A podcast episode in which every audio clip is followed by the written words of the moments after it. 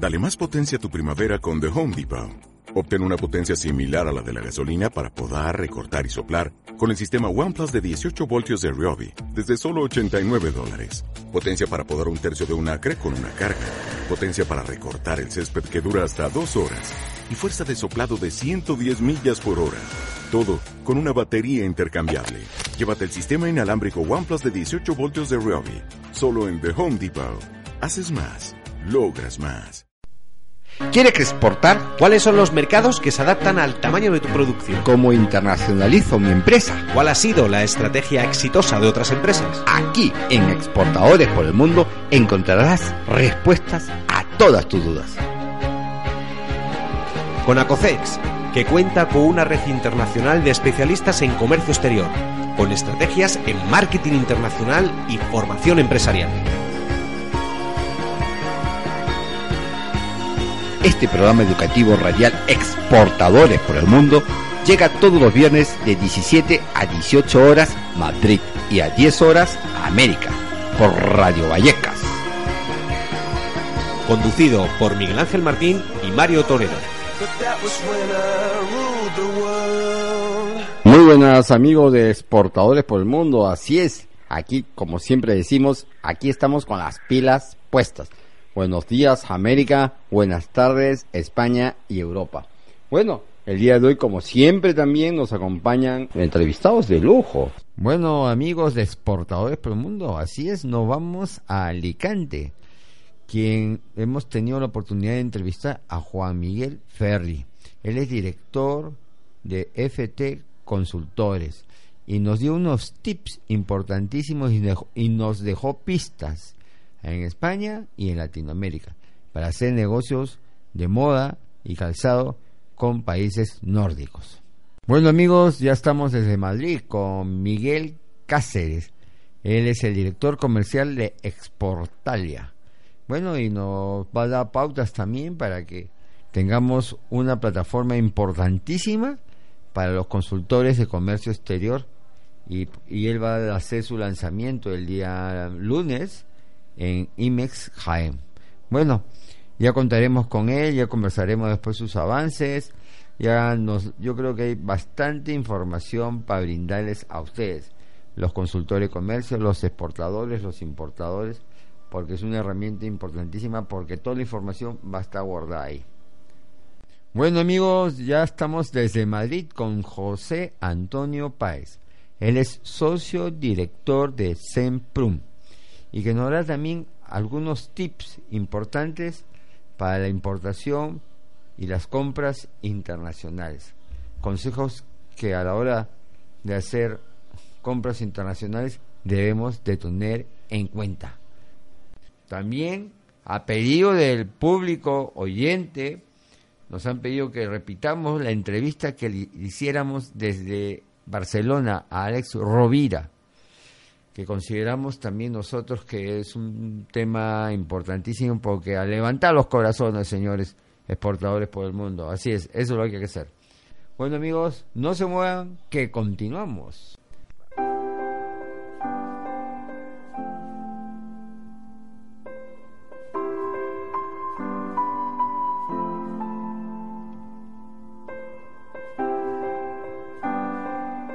Buenas amigos de exportadores por el mundo. Así es. Y aquí ya estamos con las pilas puestas. Y para ello también te contamos en esta oportunidad con entrevistados de lujo. Desde Alicante entrevistaremos a Juan Miguel Ferri, director de FT Consultores, que es un despacho de consultoría de comercio internacional y ofrece un servicio de alto valor añadido, generando negocio a un, a un precio individualmente muy, muy, muy por debajo de lo que otros pueden ofrecer.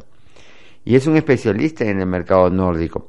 También desde, Miguel, desde Madrid a Miguel Cáceres, que es el director comercial de Exportalia y que nos comentará el relanzamiento de esta herramienta tan importante en el comercio internacional. Y también José Antonio Páez, que es un socio de SEMPRUM, eh, que es un realmente de asuntos regulatorios y nos va a indicar ¿Cuáles son los kits importantes que debe tener la empresa cuando hace una compra en el extranjero? Vaya amigos, no se muevan que continuamos.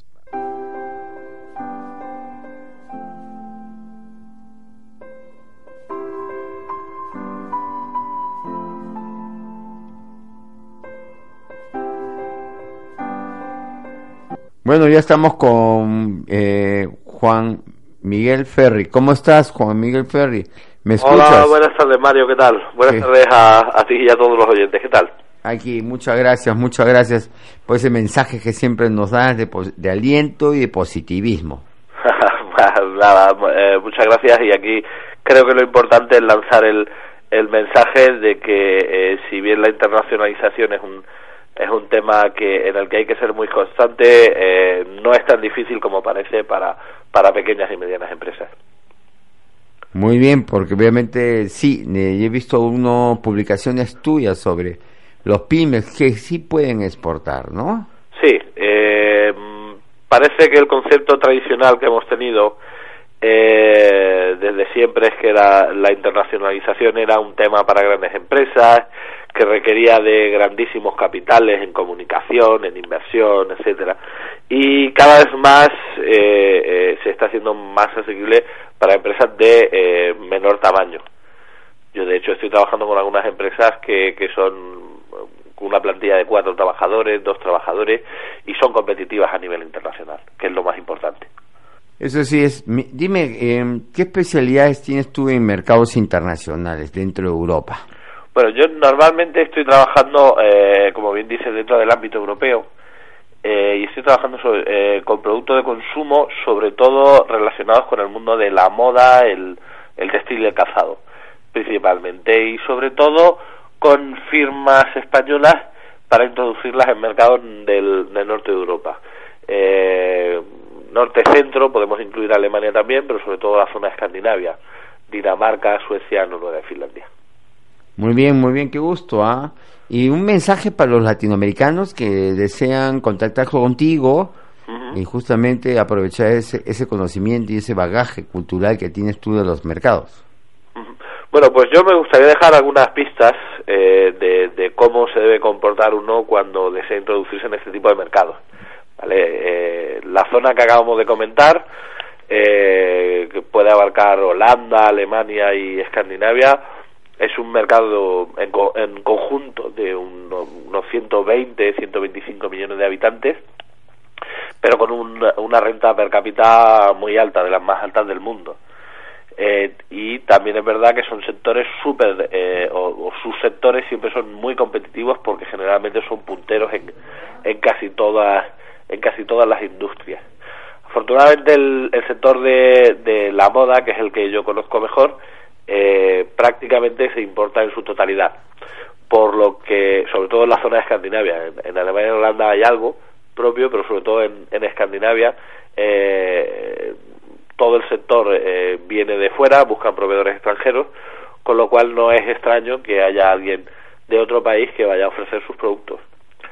Aquí un poco lo, lo más importante, o lo que hay que destacar, es que eh, son países con mucho gusto por el diseño, pero a la vez que también buscan cosas muy prácticas por motivos evidentes y es por, el tema climatológico. ¿no? Cuando hablamos de, de ropa o de calzado, eh, buscan productos de muy buena calidad eh, para poder soportar las condiciones climatológicas extremas que tienen, pero además con un, con un diseño bonito y, y agradable.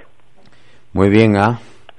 Ahí te he visto yo algunas fotografías eh, ahí en tu blog. Sí. Que son importantes para que el público o los oyentes que nos están escuchando sepan tu trabajo, ¿no? Sí, yo la línea en la que estoy trabajando, eh, como te comentaba, con, con empresas de, de tamaño reducido, lo que estoy haciendo es crear grupos de trabajo de, de empresas con productos complementarios que no son competencia entre sí, pero que tienen perfiles de distribución muy parecidos.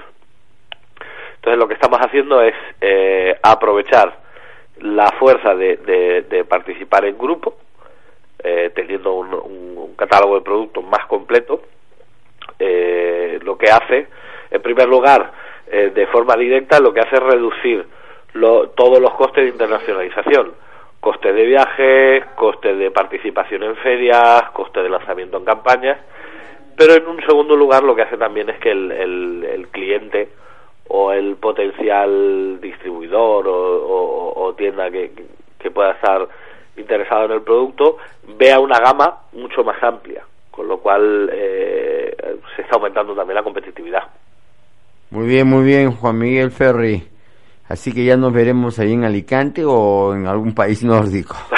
por supuesto, o en Madrid, que tengo pensado subir subir en breve, precisamente por, por ver temas de moda, eh, porque es un sector interesante, a, a pesar de que hoy en día las las grandes firmas de moda son las que están dominando el, el mercado, pues los grandes H&M, Zara, etcétera, que copan la mayoría del mercado.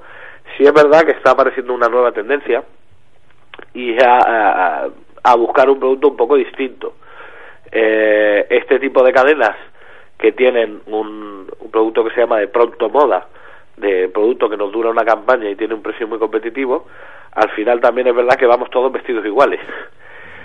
Entonces, la gente o mucha gente, muchos consumidores están buscando eh, productos diferentes de mayor calidad que nos duren más tiempo y, y, eso supone una eh, gran oportunidad para marcas pequeñas.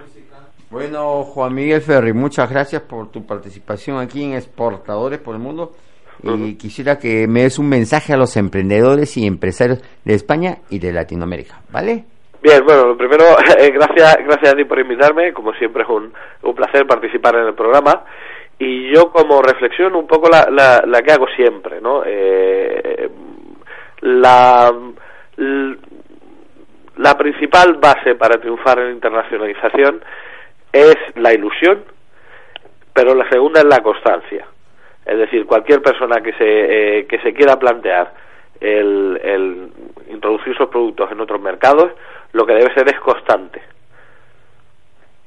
Y realizar pues eh, eh, o, planificar estrategias a largo plazo porque difícilmente en un primer viaje comercial se consiguen resultados sea en Suecia sea en España sea en China lo que lo que tenemos que tener en cuenta es que hay que ganarse la confianza del cliente y eso es eh, y eso implica ser muy constante.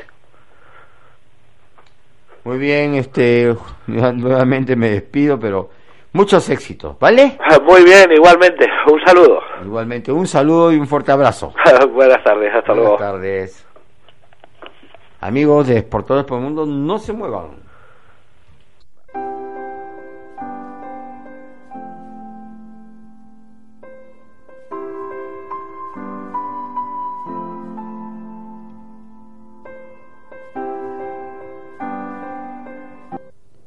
Bueno amigos de Exportadores por el Mundo, así es, como lo prometido hay que cumplirlo. Y allá tenemos desde Madrid a Miguel Cáceres, que es el director comercial de Exportalia. Don Miguel, ¿cómo está usted? Qué gusto saludarlo. Pues muy buenas tardes, buenos días América, buenas tardes España, qué gusto de saludarles otra vez y a ti Mario por invitarme a participar otra vez en este maravilloso programa que realizamos. No, si tenerte aquí es un lujo, obviamente. Estuvimos juntos en Canarias, y me pareciste una persona muy comprometida con tu trabajo. Muchas gracias. Muy bien, y te felicito obviamente porque pocos jóvenes he visto aprovechar lo que lo poco que tenemos, pero hay que aprovecharlo, ¿vale? Vale. ¿Cómo va a ser el relanzamiento de esta herramienta que lo piensas hacer? ¿Cuándo? ¿Cómo? Bueno, como, como ya hablamos, pues Exportalia nace con una peculiaridad que es querer ser un referente en el mundo del comercio exterior, eh, un mundo que hemos podido ver que ahora en España los datos de, de las exportaciones españolas han crecido y han incrementado. Es un dato muy importante y entonces Exportalia nace con la idea de ser un referente para todas las empresas, tanto América Latina, el mundo y España, para el tema del comercio exterior. Es una herramienta que lanzamos ya el lunes para todo el que esté interesado en poder participar y, estar dentro de esta herramienta. El lunes ya la lanzamos. Eh, es un referente en el sentido de que queremos crear una base de datos de, empresas de gente que trabaja en este sector, crear una plataforma en la que esté toda esta gente vinculada y a la vez ofrecemos una herramienta que va a servir para hacer una preselección de mercados de fácil, sencilla, forma fácil, sencilla e intuitiva y además va a aportar una base de datos aduaneros en la que vamos a poder encontrar importadores y exportadores, que es lo importante, ¿no? El cliente final al que nos queremos dirigir. Muy bien, qué gusto, ¿ah?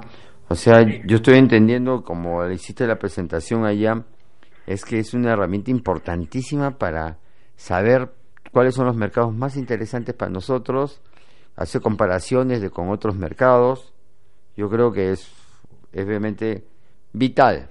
Y para todo. Vital, va, para todo. Va fundamentalmente dirigida eh, eh queremos que una herramienta fundamentalmente dirigida para todos los profesionales de comercio exterior que usen Exportalia para agilizar su labor, tanto directores de internacional, eh, técnicos de exportación, comerciales de exportación, jefes de compra internacionales, consultores de comercio exterior, universidades y escuelas de negocio y también todo el personal técnico de instituciones de apoyo al comercio exterior, como son las cámaras de comercio. ¿no? Actualmente toda la información del comercio exterior está muy dispersa en muchísimas páginas web y en muchos sitios.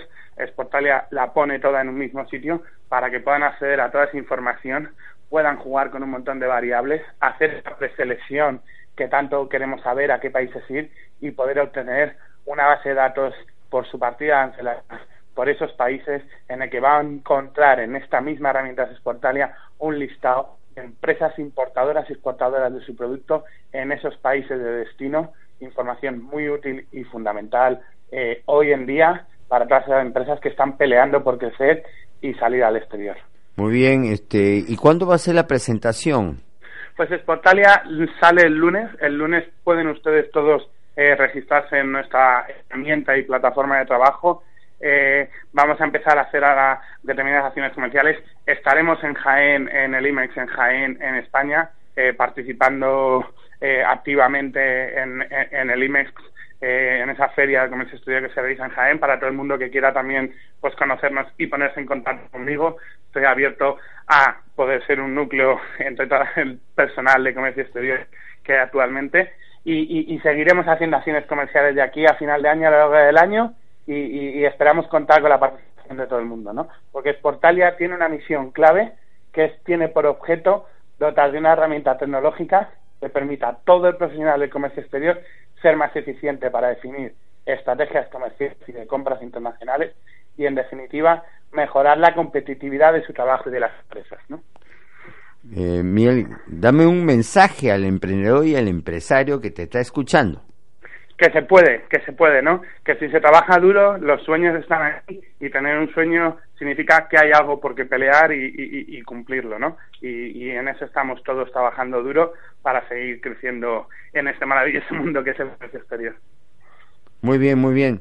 Te dejo un abrazo y bueno, y muchos éxitos, ¿ah? Y pues muchísimas gracias y os esperamos a todos ya para que podáis participar con nosotros en crear esta empresa que es Exportalia. Bueno, y ya tú sabes que en Exportadores por el Mundo tú tienes las puertas abiertas. Pues muchísimas más gracias, Mario, y siempre podremos contar también contigo. Muchas gracias. Hasta luego. Hasta luego, amigos. Continuamos, no se muevan.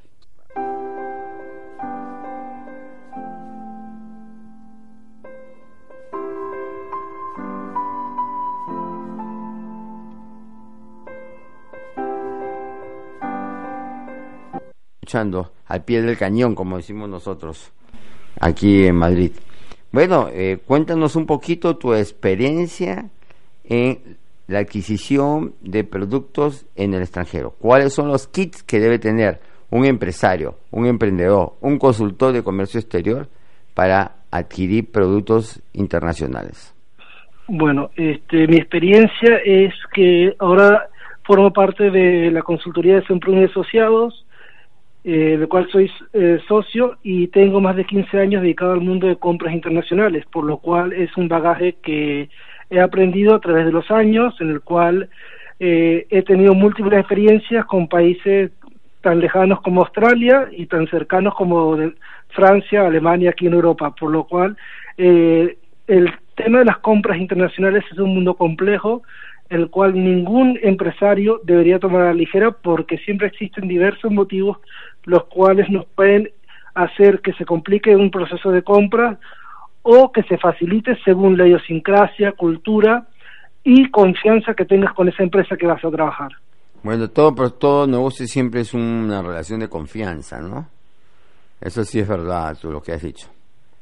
Correcto. El tema de la confianza es muy importante, pero todos sabemos que no se logra de un día para otro. Cuando tú empiezas a hacer una relación comercial con un proveedor, un exportador de cualquier país, digamos que no pertenezca al ámbito de la Unión Europea, por lo cual no está bajo el mismo paraguas legal y económico, pues hay una serie de, normas y leyes que lo hacen muy diferente a lo que serían las operaciones diarias que podría hacer con, con un país vecino como Portugal o con Francia. Entonces hay que tener mucho cuidado de cómo trabajar con ellos.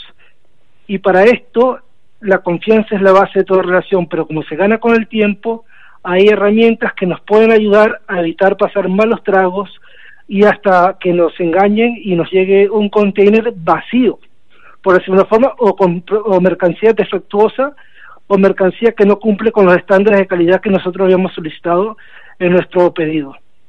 Bueno, eso sí puede pasar. Y ha pasado, y ha pasado. Correcto.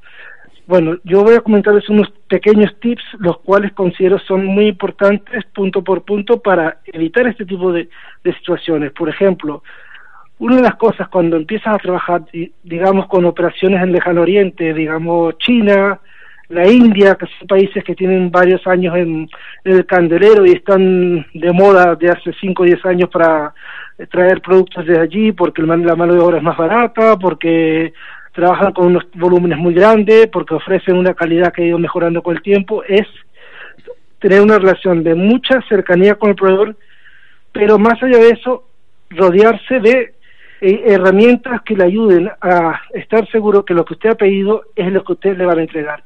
Para eso, una de las cosas que es imprescindible, por ejemplo, en las primeras operaciones cuando todavía no has desarrollado una relación de confianza, es, por ejemplo, contratar el servicio una inspección en origen. Hay muchas empresas que se dedican a este, a este sector, que es simplemente realizar una inspección. Puede ser ocular o puede ser hasta con test de laboratorio, según el producto que se esté, se esté trabajando, en el cual esta empresa garantiza que el producto que ha solicitado cubre con los estándares que usted ha solicitado digamos un ejemplo, que es un producto como si fuera un alimento, naranjas, pues las naranjas quiero que sean de tal variedad, que tengan un peso promedio X, que tengan un calibre X, pues esta, esta empresa de inspección de origen garantizará que esos parámetros que usted ha seleccionado o ha negociado previamente con una empresa del lejano oriente, por ejemplo, se cumplan. En caso contrario, ellos no van a emitir un certificado de inspección eh, positivo, sino que será todo lo contrario y esto inmediatamente le alertará a usted que no continúe con el proceso de, compra, por ejemplo. Muy bien, muy bien, José Antonio. Obviamente, eh, otro kit que es importante tener en cuenta para cuando tú compras. Sí, hay otro tip muy importante que es la forma de pago. Al empezar a trabajar con países extranjeros que no están dentro de nuestro ámbito o hasta en nuestro ámbito, si no hay una relación de confianza, hay varias formas de pago, que puede ser un talón o cheque en divisas, puede ser una simple transferencia, pero el que yo aconsejo más es la carta de crédito.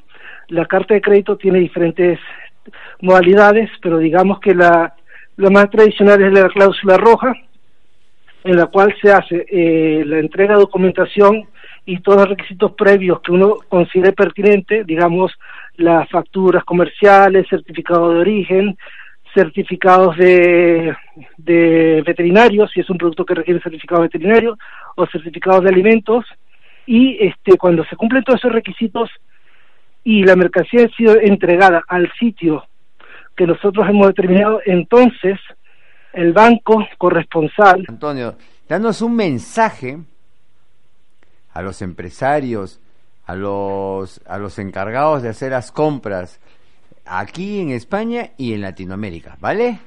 Vale, yo os aconsejaría a todos los empresarios cuando empiezan a hacer operaciones de compra o importaciones con países que no conocen, con empresas que no conocen, que averigüen bien que usen los instrumentos financieros adecuados, que se asesoren para hacer inspecciones de origen y se cubran las espaldas para garantizar que su operación va a estar respaldada por elementos que van a hacer que su proceso de compra fluya de manera tranquila y sin sobresaltos. También para eso es muy importante tener un agente transitario o agente aduanal, como se dice en Latinoamérica, de confianza, el cual sepa operar en esos países que tengan diferentes culturas. Yo creo que esos tres ingredientes serían muy importantes para lograr una operación exitosa en el tema de comercio internacional, entre otros. Muy bien, muy bien, José Antonio. ¿Y dónde te pueden ubicar a ti para que tú los asesores? Nosotros estamos ubicados en nuestra página web que es semprunyasociados.es. Vale, muy bien. ¿Tienes un blog, algo más? no, tenemos una página web en la cual damos servicios de diferentes índoles, de contratación internacional, este, asesoría en materia de ferias comerciales, comercio exterior y también de con empresas colaboradoras de seguros para la exportación, para transporte internacional, pólizas de fletamento, etcétera. Muy bien, muy bien, José Antonio, muchas gracias por tu participación aquí en, en Exportadores por el Mundo. Ya tú sabes, esta es tu casa, las puertas siempre están abiertas y adelante, ¿vale? Muchísimas gracias a ti por llamar, Mario. Un placer. Seguimos en contacto, ¿eh? Seguimos en contacto. Bueno, amigos, de, bueno, amigos exportadores por el mundo, no se muevan que continuamos.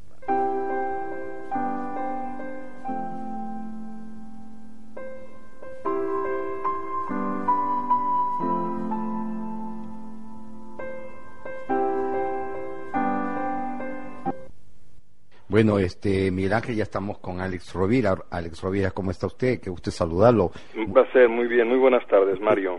Y buenos días para América, que nos están escuchando. Muy buenos días también. Muy bien, Alex, te presento al otro conductor, Miguel Ángel, que es un asiduo lector de tus libros. Pues sí, muy buenas tardes, eh, Alex. Encantado de poder saludarle y de tenerle aquí en, nuestras, eh, en nuestro pequeño programa de apoyo y de fomento del comercio exterior, como es Exportadores. Un placer, un placer, de verdad. Pues, eh, pues eh, don Alex, cuéntenos, cuéntenos un poquito, ¿qué, ¿a qué se dedica usted? Nosotros nosotros los conocemos, como bien ha dicho Mario, alguno he tenido la suerte de poder leer algunos de sus libros, no todos, eh, pero sí una gran, una gran mayoría, que me ha aportado mucho a nivel personal y a nivel profesional. Y sí me gustaría un poco contarles que toda esa creatividad que muestra en sus libros, ¿de dónde le sale, de dónde le viene? De la propia vida, de la propia experiencia. Yo creo que vivimos rodeados de, de, estímulos, incluso me atrevería a decir que de, que, de, que de milagros muchas veces que pasan por delante de nosotros y que no nos detenemos a reconocer y a, y a apreciar, ¿no? De alguna manera yo combino dos grandes ah, pasiones que son, por un lado, la palabra, la palabra escrita, a través de los libros, de algún artículo, y también la palabra hablada a través de la formación o de la pedagogía y de la colaboración también con algún medio de comunicación. Y luego la otra gran pasión es eh, promover todo lo que tenga que ver con el arte de emprender y generar prosperidad eh, empresarial y social, en definitiva riqueza. Yo también eh, he tirado y sigo tirando adelante diferentes iniciativas y, bueno, y desde la voluntad de querer compartir lo que uno observa, tanto en lo humano como en lo profesional, pues nacen los libros y la oportunidad de estar aquí hoy. Pues eh, muchísimas gracias por eso, sobre todo para de verdad, sinceramente es un honor para nosotros contar con usted en nuestro programa. Gracias. Significativo apoyando y animando a estos emprendedores a ambos lados del Atlántico que desean eh, emprender en el, en el, camino del comercio del comercio exterior. Una, una de las eh, cosas, sobre todo en redes sociales, en las cuales nosotros a través de ACOCEX, la Asociación Española de Consultores de Comercio Exterior, vemos, detectamos e intentamos eh, testar ¿no? al, al, profesional del comercio exterior y al emprendedor, es el tema de la mentalidad empresarial. Eh, esta mentalidad empresarial española que, que existe, ¿hay que cambiarla? ¿Hay que modificarla? ¿Está bien? Bueno, yo creo que tenemos mucho trabajo por hacer, afortunadamente, y que además no podemos generalizar. Yo creo que que en España conviven mentalidades eh, emprendedoras muy sanas, con una ambición muy sana, con una voluntad y una determinación importante.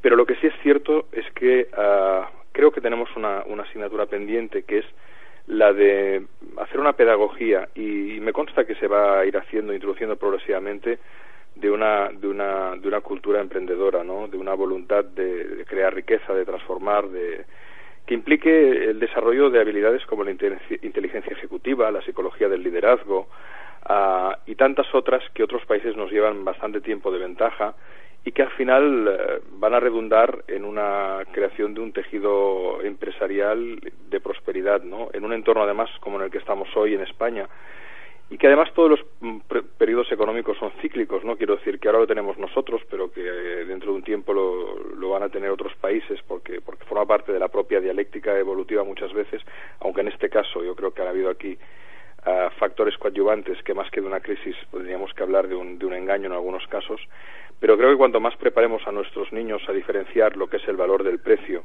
cuanto más les preparemos a tener conocimientos de la economía, de lo que de lo que implica eh, el, tanto conceptos filosóficos como el riesgo, como conceptos económicos, como el tipo de interés y el endeudamiento, en la medida en que nosotros seamos capaces de transmitir valores que se traduzcan en valor, iremos generando las bases de un sistema que se podrá transformar profundamente, como lo han hecho otros países, por ejemplo, como Finlandia, que le cayó el PIB un 20% de un año para otro cuando se desarticuló la antigua Unión de Repúblicas Socialistas Soviéticas. Finlandia era granero de la URSS y hoy es una socialdemocracia bien instalada con el mejor sistema educativo del mundo según muchos indicadores y con una y con unos indicadores también económicos sanísimos, ¿no? Ojalá supiéramos hacer eso. El problema que yo creo que tiene nuestro país es que hemos perdido muchos años sin una visión de futuro que espero que el, nuevo gobierno sea capaz de definirla o el que tenga que venir, eh, pero que haya un estadista que diga, señores, arriba los corazones. Por ejemplo, por decir algo, España dentro de cinco años será un referente mundial en la acogida de turismo, vamos a ofrecer los mejores servicios a las personas, vamos a ofrecer los mejores grandes vías de comunicación, etcétera, etcétera, etcétera. Hace falta una visión y hace falta coraje para transmitirla y hace falta crear una, una apuesta de país que hoy no tenemos. Mm, tenemos. Eh, volviendo, siguiendo con, con, el hilo del tema del emprendimiento, eh, nosotros en las redes sociales movimos a la hora de decir quién tenía más espíritu emprendedor. Y el espíritu emprendedor salía básicamente de personas, de estudiantes que no eran universitarios o aquellos que tenían una licenciatura, carreras superiores, sino que venía precisamente de las personas de FP, que son los que han empezado a trabajar antes y los que se les quieren las ideas y esos son evidentemente los que emprenden eh, con posterioridad. Y luego vamos los universitarios a decirles cómo lo tienen que hacer. Entonces, es decir, no nos estaremos un poquitín equivocando y fomentando el tipo de que realmente quien crea empresas es el que utiliza, por así decirlo, las manos, es más, más manual un trabajo. Totalmente. Además me parece una observación muy inteligente, por eso me reía, porque por la ha expresado. Sí, sí, absolutamente. Al final, el, el eh, mire, no sé si ustedes saben el siguiente dato, el 92% de la I de que se hace a nivel mundial no nace de grandes presupuestos de investigación, sino de opiniones de empleados que son respetadas por la línea de mando y que al final se traducen en ejecuciones y en innovaciones que al final aportan valor al cliente en una reducción de costes, en un valor añadido adicional, ¿no? Y al final el que trabaja la tierra sabe cómo mejorar la herramienta. Ah, eh, por lo tanto, efectivamente eh, hay un yo creo que hay una esquizofrenia hay una partición en, en, nuestro mundo no hay personas que están muy formadas pero que no tienen que no tienen práctica y esas son las que luego se dedican a decirle a los que tienen práctica y manejan la realidad lo que tienen que hacer para mejorar cuando y tendría los que... se han jugado el dinero también. Y los que se han jugado el dinero y, han, y han arriesgado no solo el dinero es decir han arriesgado su tiempo su comodidad y muchas veces han puesto en jaque variables existenciales profundas, como la calidad del tiempo que pueden tener con su pareja y sus hijos, como las pocas horas que pueden estar en casa, para, para además crear puestos de trabajo y generar transformación. Eh, creo que estamos, eh, que a menudo vivimos con muchas pamplinas y con muchas tonterías, ¿no? Y pensamos que a veces un título viene a suplir la inteligencia, y eso no es así. yo creo que en el futuro eh, los que van a transformar el mundo serán los nuevos artesanos, es decir, personas que combinen una extraordinaria habilidad práctica o operativa con un extraordinario uso de la tecnología.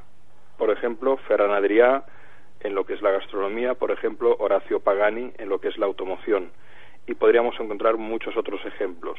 Personas que tengan los pies muy, muy firmes en el suelo por su experiencia, por su sentido práctico, porque saben lo que vale un dólar, un euro, un peso, pero a la vez tienen la cabeza en las estrellas porque quieren crear cosas que nadie ha concebido imaginar. Sí. Sí, es, es una, una idea bastante bastante interesante, sobre todo porque a nivel personal sí, he vivido esto, uh, como, soy consultor de comercio exterior, lógicamente, y uh, he de decir que los, los clientes mejores para mí son los que no tienen ningún título universitario, porque te dicen precisamente lo que quieren hacer. Te dicen lo que quieren hacer y cómo lo van a hacer. Te dicen, necesito hacer esto para llegar aquí. Mientras que vas con unos sobre todo ya en empresas familiares, ¿no? Que, se han incorporado pues los hijos, que ya tienen sus másteres, sus estudios, hablan un montón de idiomas, un nivel de capacitación bastante importante, esa visión no, no, no la tienen, no la tienen. luego porque hay otra variable que no hay que olvidar, que es la humildad, es decir, normalmente el que, el que vive en lo cotidiano, el que trabaja en lo cotidiano y desarrolla una habilidad operativa concreta, también es mucho más consciente de sus límites, de las dificultades. Eh, tener una buena idea es relativamente fácil, ejecutarla es mucho más difícil y que además tenga éxito y la puedas defender sin que te la copien rápidamente es, es, es, un reto muy difícil de conseguir. Y solo los que saben qué supone eso, porque no se mueven en la teoría, sino que están en la práctica, eh, son los que pueden hacer una gran innovación y una gran transformación. ¿no? Si fuéramos capaces de conseguir un óptimo rendimiento en las dos dimensiones, ¿no? en la inteligencia práctica y en la inteligencia teórica bien combinadas, entonces es cuando se produce la innovación radical. A nivel de liderazgo, eh, estamos en esta crisis, está haciendo también que, que veamos que realmente España está carente de líderes. Por supuesto. ¿Y qué nos hace falta para que los españoles podamos ser líderes? Yo creo que no podemos hacer la pregunta pensando en, en los, eh, o sea, en las preguntas que a veces nos podemos plantear de qué tenemos que hacer los españoles no nos ayudarán. ¿Qué tengo que hacer yo? Es decir, yo creo que al final la, transformación del mundo, lo, decía además alguien que, que, operó una transformación extraordinaria, ¿no? Y que me merece mucha admiración y respeto, que es Nelson Mandela, ¿no? Mandela acostumbraba a repetir a, a sus amigos que cambiar una sociedad es relativamente fácil, que lo difícil es cambiarse uno mismo, ¿no? Creo que dedicamos demasiado tiempo a mirar las vidas ajenas, a criticarlas, a juzgarlas, a opinar, y dedicamos escasísimo tiempo a cuestionarnos nosotros mismos qué estamos haciendo, cómo podemos cambiar, cómo podemos mejorar, cómo podemos mejorar nuestra calidad de vida del entorno inmediato, qué tenemos que hacer y ponérnoslo a hacer. Hay una disipación energética tremenda en los comentarios y opiniones sobre el otro, que si lo aprovecháramos en nuestro tiempo para formarnos, para leer, para aprender, para reflexionar sobre lo que nos hemos equivocado y cómo podemos mejorarlo, nuestra vida cambiaría radicalmente. Yo creo que España lo que tiene, lo que, tiene que hacer para cambiar eh, sus estilos de liderazgo es seguir, y, y hay muchas empresas que lo hacen, seguir apostando por una buena preparación práctica, por una buena formación, arriesgarse, acotando también muy bien, como tú decías muy bien antes, con investigación, acotando al máximo también los límites de los errores que pueden cometer, y luego fomentando por parte de aquellos que lo tendrían que hacer, que tiene que ver mucho con la educación, una nueva cultura de, que integre en el sistema educativo otros tipos de inteligencia, la inteligencia ejecutiva, la inteligencia práctica, la inteligencia psicológica. Es, eh, no estamos formados en absoluto para poder comprender cómo funcionamos como seres humanos, eh, cómo poder gestionar a una persona que es distinta a nosotros. Este tipo de contenidos y de pedagogía no, no ha llegado todavía al sistema educativo y al final aprendemos a bofetadas cuando podríamos evitarlo. him. Evidentemente. Hace, hace ya unos meses me enviaron un, correo electrónico, no sé si me lo recuerdo si era de, Colombia o de Perú, para que visitara un programa que se hace, se, hace, se emite a través de Internet, donde el, tertuliano, la persona que, le estaban entrevistando, decía que si eh, en las redes sociales, en Twitter, Facebook, el nivel de seguidores de personajes del deporte, de personajes de, actores, personajes de cantantes, ¿no? Del mundo de la fama, era abismal, pero que en cambio el seguimiento de las personas que podían aportar algo a la vida de alguien, esa era mínima. Lo que pasa es que tendríamos que ver la... Mira, yo te puedo poner un ejemplo personal. Yo por ah, porque quise planificar muy bien la estrategia de salida en redes sociales, no salí hasta la semana pasada. Es decir, salí a título personal, pero luego dije, bueno, vamos a hacerlo bien hecho y tal. En apenas una semana, dos mil personas prácticamente han entrado, creo que ya estamos en 1900 y pico, y el nivel de implicación y seguimiento que hay es altísimo. Entonces yo creo que hay que diferenciar dos cosas. El ruido del vínculo. No es lo mismo estar conectado que estar vinculado. pueden estar conectados dos ah, teléfonos sin sonido entre ellos. Otra cosa es el vínculo. El vínculo pasa porque el extremo de cada teléfono hay alguien que diga algo y que el otro escuche de verdad. Determinados personajes más o menos públicos pueden tener mucho ruido y mucha, y mucha conexión, pero no dejan una mella o no procuran un seguimiento, no generan un impacto importante eh, y significativo en la mejora de la vida de los demás. Yo creo que hay personas como, por ejemplo, el maestro José Antonio Marina, a quien me gusta citar muy a menudo, o tantos otros, que tienen sus espacios virtuales y que tienen sus eh, miles de seguidores, pero que además generan un cambio significativo en la vida de las personas que realmente les escuchan y tienen porque ellos realmente generan un gran valor añadido por la reflexión, ¿no? Entonces una cosa es el ruido y otra es el vínculo y creo que, a veces confundimos una con otra. Hay gente que hace mucho ruido en la red pero que genera poca calidad de vínculo y hay otros que generan enorme calidad de vínculo aunque no tengan 50 millones de seguidores. Efectivamente, que por eso la publicidad también se ha dado cuenta y ha pasado también el balapalo con Facebook, ¿no? Precisamente por lo que acaba usted de decir. Claro. Lógicamente. Claro, porque... Un me gusta no, no significa nada, ¿no? No, eh, fíjate que el me gusta puede tener muchas lecturas. Puede ser un me gusta superficial o puede ser me gusta y además me comprometo. Yo creo que en el futuro a las redes sociales irán desarrollando aplicaciones y sistemas de evaluación para dar tres dimensiones al vínculo. Ahora no hay dimensión al vínculo. Ahora es un simple clic. Pero detrás de ese clic, ¿qué hay? Una adhesión incondicional, una voluntad de difusión de un conocimiento, es un pasatiempo por el cual me he distraído tres minutos viendo un pequeño vídeo que me hace reír, pero que no deja ninguna mella. Los humanos confundimos intensidad con profundidad. Un petardo es intenso, pero no es profundo. Un te quiero de alguien que te ama es profundo y a la vez puede ser profundamente intenso. Necesitamos generar vínculos profundos y que además si son intensos mucho mejor.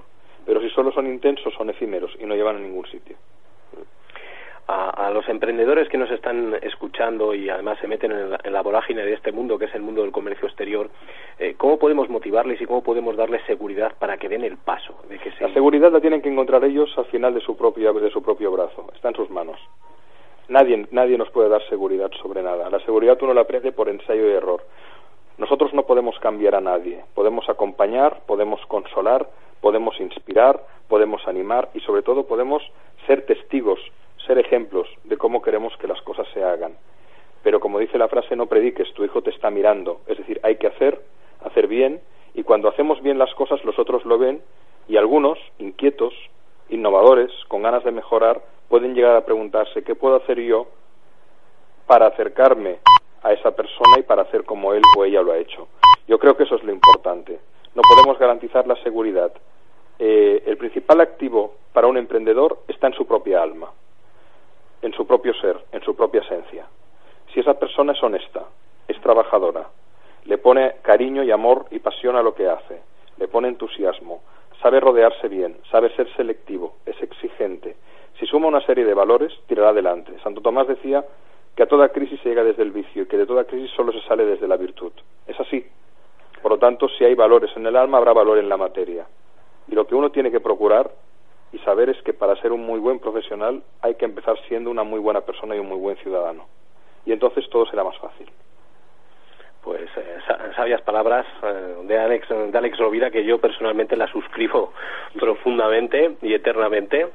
Y, y otra cosita más eh, para ir para ir ya terminando. Que entonces al emprendedor cómo podemos hacerle, sobre todo siguiendo un poquitín con la misma línea argumental, sobre todo cuando aquí en España el tema de educación que nos estaba diciendo es, al menos en mi época, era estudia, estudia, haz una carrera, luego búscate un puesto de trabajo para que no salga siempre, hazte una posición que no te echan. ¿Cómo podemos, cada uno en su isla, en su, en su, en su vida familiar, en la realidad que está diciendo, cuando todos los aspectos es negativo y te está diciendo que no, no te metas en eso? ¿Cómo podemos vencer esa inercia? ¿Dónde podemos ir? ¿Dónde nos podemos juntar para, para que hacer esa terapia de grupo, ¿no? Que, nos permita coger energía y fuerza para, a pesar de lo que nos diga la familia, que pues evidentemente nos quiere, ¿no? Que nos está dando una opinión desde su punto de vista. Pues haciendo programas como este. Hace mucho más ruido un árbol que cae que mil millones de árboles que crecen, literalmente, y hace mucho más ruido una bomba que mil millones de caricia. Y en los medios de comunicación cada día nos ponen el árbol y la bomba, y no nos dejan ver que en realidad hay muchas personas que están dando lo mejor de sí para mejorar su entorno, su cotidianidad, su día a día, su vida, su empresa, que hay muy buena gente, porque si no fuera así simplemente la humanidad tiene un potencial de autodestrucción cien veces superior o mil veces superior a la Tierra que tenemos. La podríamos destruir. Por tanto, si no hemos llegado a eso es que no somos tan imbéciles, aunque hay síntomas claros de que hay mucha imbecilidad en el mundo. Pero yo creo que la bondad prevalece. Precisamente por eso estamos aquí donde estamos. Yo creo que hay que, hay que me atrevería, ¿no? A, siguiendo la línea que me, que me brindas, a decir a las personas que quieran tirar adelante alguna iniciativa que miren en su interior y que sepan que al final, igual que nacemos solos, morimos solos. Que nadie nos puede decir lo que tenemos que hacer, que tenemos que ser nosotros mismos los que asumamos el coraje de emprender y equivocarnos. Y, de modificar esa esa frase que dice algunas veces se gana y otras se pierde, no es verdad. Algunas veces se gana y otras se aprende, porque es en la pérdida, en el error, en la crisis. Fíjate que la palabra crisis comparte etimología con crisálida, transformación, con crisol, alquimia o con Cristo, y no lo digo desde el dogma, lo digo desde la etimología, es decir, la máxima expresión de la conciencia humana, en el amor, en el sacrificio, crisis, crisálida, crisol, Cristo. Bien, pues a partir de ahí, que cada cual experimente, se la juegue, aprenda cuando se equivoque y haga de su yo experiencia un ser fuerte que le permita tirar hacia adelante y compartir lo que ha ido aprendiendo con los demás. Emprendedor no se nace, emprendedor uno se hace, puede haber una predisposición. Y yo creo que todos tenemos la habilidad para emprender lo que sea, una transformación social, ah, pedagógica, ah, ecológica, emocional en nuestro entorno. ¿Qué hay que hacer? Ser buenos jardineros, sembrar, estar pendientes de la cosecha, vigilar que las plagas no nos, no nos las destrocen y aplicar los principios que nos brinda la vida y que de alguna manera es lo que también intento resumir en los libros, ¿no? Lo que pasa que la comprensión racional de todo esto no lleva a la puesta en práctica, igual que decir que igual que pronunciar la palabra agua no nos moja. Hay que tirarse a la piscina, hay que hacer. Muy bien, Alex, obviamente nos has dado una clase magistral, evidentemente eres un, una persona de lujo para nuestro programa. No, muchas gracias, un placer, Mario. E igualmente, esta plataforma está a tu disposición para difundir y todas las, digamos, los que tú obviamente estás publicando y muchos éxitos. Estoy leyendo el libro que me firmaste y está muy bueno. Muchísimas gracias. Y desde aquí les mando un saludo. Alex, que nos cuentes, por favor, antes de terminar de decir eh, tu último libro y que para que después de tus palabras la gente que nos está escuchando, lógicamente, pueda aprender más y adquirir tu sabiduría y darle esa energía para poder emprender. Mira, eh, yo diría que uh, del último libro hay sobre todo para los emprendedores, yo diría que hay, hay, hay, hay, la buena suerte que les puede ser útil como inspiración, la brújula interior, pero sobre todo el último, el mapa del tesoro, que, cuyo subtítulo es El poder de la acción. Hago una, hacemos una reflexión también con mi amigo y coautor Francés Miralles sobre qué características tienen aquellas personas que han hecho transformaciones significativas del mundo, en lo empresarial y en lo social, ¿no? ¿Y qué, qué tienen en común? Pues la voluntad de democratizar un producto o un servicio, de hacerlo llegar a todo el mundo, la voluntad de aprender, como decíamos hace un momento, de, las errores, de los errores, un querer enorme, una voluntad enorme de tirar adelante, una gran longanimidad, palabra que hemos olvidado y que está en el diccionario, que tiene que ver con la capacidad de reiterar en la adversidad y que además en su segunda definición la longanimidad es la benignidad, la clemencia y la generosidad. Y de alguna manera en el mapa del tesoro ponemos una metáfora, ¿no? Es decir, para, para conseguir un tesoro que necesitas una brújula, eso es el querer. El querer entendido solo, no solo como la voluntad, sino también como el amar aquello que haces. El mapa que sería el saber, el conocimiento, el prepararte muy bien para tener una cartografía bien definida, para que pongas la cruz bien puesta sobre el mapa y ahí te pongas a acabar. Luego está el poder, el saber hacer. Quevedo decía que, que, decía que sabio no es el que sabe dónde está el tesoro, sino que se arrodilla y escarba la tierra para llegar hasta él, ¿no? Y finalmente una visión, una visión que nos ayude a, a integrar los esfuerzos de nuestro equipo, de nuestra gente, y a fomentar la creatividad para la innovación. Esto que apunto aquí en pocas palabras se está muchísimo más desarrollado con diferentes ejemplos y teorías uh, en el libro y la verdad es que estamos muy contentos porque está funcionando muy muy bien como todos los anteriores también. ¿eh? Muchas gracias. Un abrazo, Alex Rovira. Muchísimas gracias por estar con, con nosotros. Un Esperamos abrazo. contar eh, con usted en, en futuras ocasiones. Ya lo saben, será un placer y, y el deseo de muy buena suerte para todos. Muchísimas gracias. Muchas Gracias, gracias. buenas tardes. Bueno, nos despedimos. Hasta la próxima semana. ¿Estás en crisis? ¿Qué haces para salir de ella? ¿Crees que tu empresa no puede exportar? Aquí, en Exportadores por el Mundo, Haremos que tu empresa exporte. te daremos ejemplos de empresas como la tuya que ya exportan. Colocarás tus productos o servicios donde se necesitan. Tendrás tu estrategia exportadora. En Exportadores por el Mundo.